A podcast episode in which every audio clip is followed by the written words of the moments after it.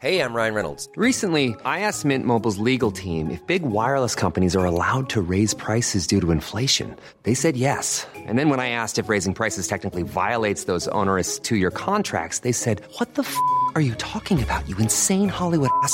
So to recap, we're cutting the price of Mint Unlimited from $30 a month to just $15 a month. Give it a try at mintmobile.com slash switch. $45 upfront for three months plus taxes and fees. Promo rate for new customers for limited time. Unlimited more than 40 gigabytes per month. Slows. Full terms at mintmobile.com. Bon Renzo, c'est énorme ce qui est en train de se passer. Comment ça va? Ça va, et toi? Ça va. On s'est rencontrés, t'avais 12 ans? Ouais. Moi j'en avais 13. On était à Mouratoglou dans les Yvelines à l'époque. Et tu faisais euh, déjà un petit peu des trick shots. Ouais, je fais ça un petit peu. ouais. Est-ce que tu peux nous montrer comment tu faisais Et puis après, bon, tu nous raconteras où t'en es tout ça. On va taper un peu ensemble. On est à Melbourne, au 9 étage de l'hôtel Hayat. euh, pendant l'Open d'Australie. Les chambres sur le côté là, tu penses que tu peux nous faire des trick shots euh, contre les parois ou pas? Comment ça? Avec, Tu veux que- avec l'étage 44 là. si je te dis étage 52, t'y arrives ou pas? Bah, tu le fais. tu penses que j'arrive ou pas? Le mec est chaud pour tout. Je pense qu'on la garde à la toute fin. On garde la, la, la. Ouais. Est-ce que tu peux nous dire t'es combien actuellement? Euh, là, je suis 180 toujours. Et ton meilleur c'était combien? Euh, 78. Ok.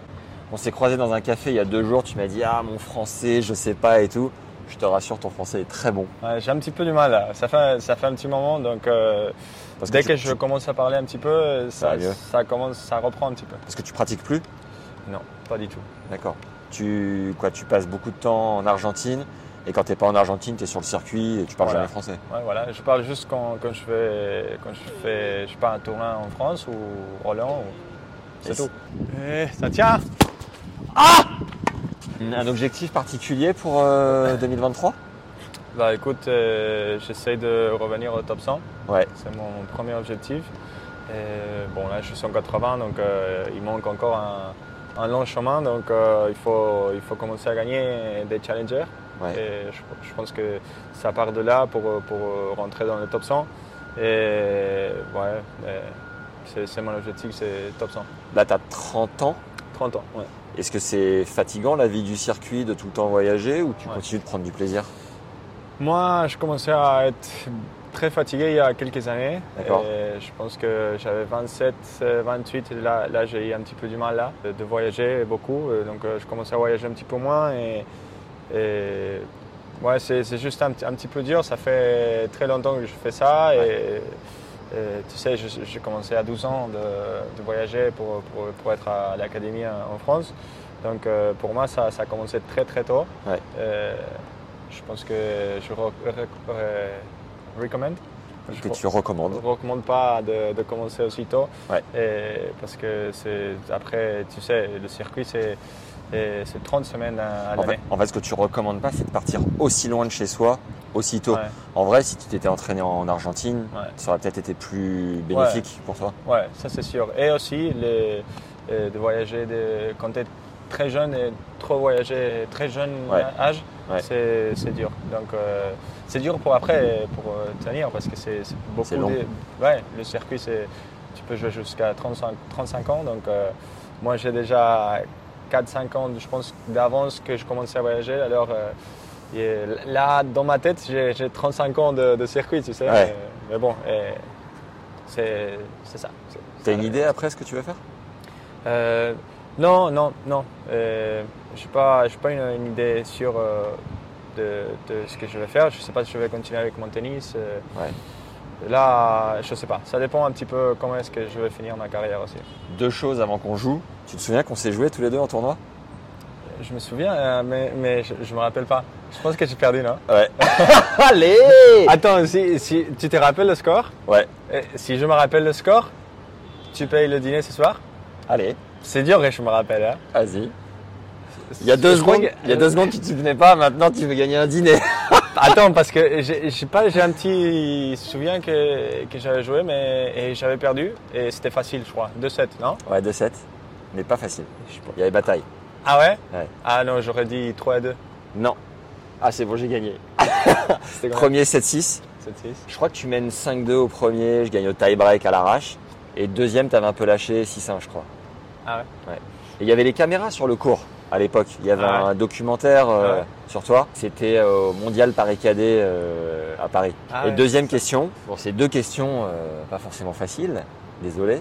Mais tu as battu Joe à Paris. Bon, c'est quand même un très bon souvenir. Joe Tsonga. Quel souvenir tu gardes de ça? Devant le public français. Je pense que c'était spécial pour moi parce que tu sais, la France pour moi, ça veut dire euh, beaucoup pour moi dans ma vie.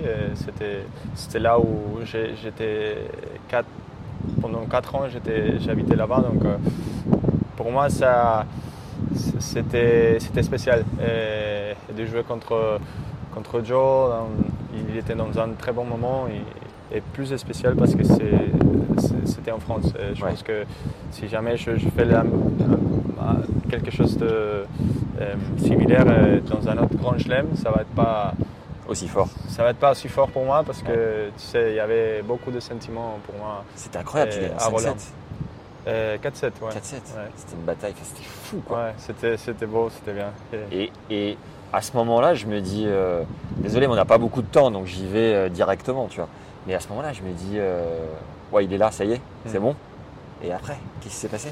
Ouais, là c'était 2017, alors euh, je je suis top 100 en 2016 et 2017. C'était- Ça c'était ma dernière année top 100. Puis après, c'est là où j'ai commencé un petit peu à pas bien gérer ma, ma carrière.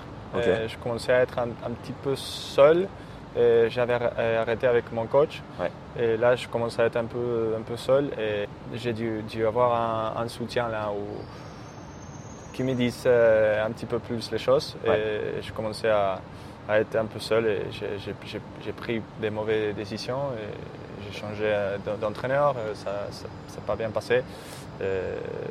J'étais ouais, j'étais 70, euh, j'ai fini avec ce coach-là à 150, avec Ouais. ce nouveau coach. Ouais. Tout d'un coup, c'était, je commençais à être encore euh, très seul et, et j'ai pas bien géré aussi un peu la pression. J'ai- pris des, des objectifs euh, Trop très- trop hauts et, et en Argentine, j'ai eu un petit peu, je sentais la, la- la pression là où j'avais joué euh, Coupe Davis et tout ça, donc euh, Ouais.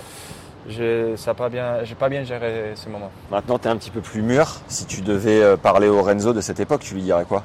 Je pense que le plus important est d'avoir un soutien, Ouais. euh, quelque part, euh, familière ou quelqu'un que.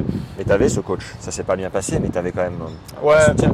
et ouais, euh, quand je change de coach dans le meilleur moment de ma carrière, et c'est là où euh, je n'ai pas, pas pris une bonne décision. Ok. Euh, et bon, j'ai fini avec un coach où pour moi c'était mal passé. Ouais. J'étais pendant un an avec lui, donc euh, ça commençait à être très dur pour moi. Mais je pense que je- c'est ça le plus important. Je ne sais pas si je dirais quelque chose de euh, particulier. Ouais. Euh, c'est juste euh, ça, euh, savoir euh, gérer un petit peu mieux, mieux le- euh, les choses et, et de euh, garder plus euh, la confiance.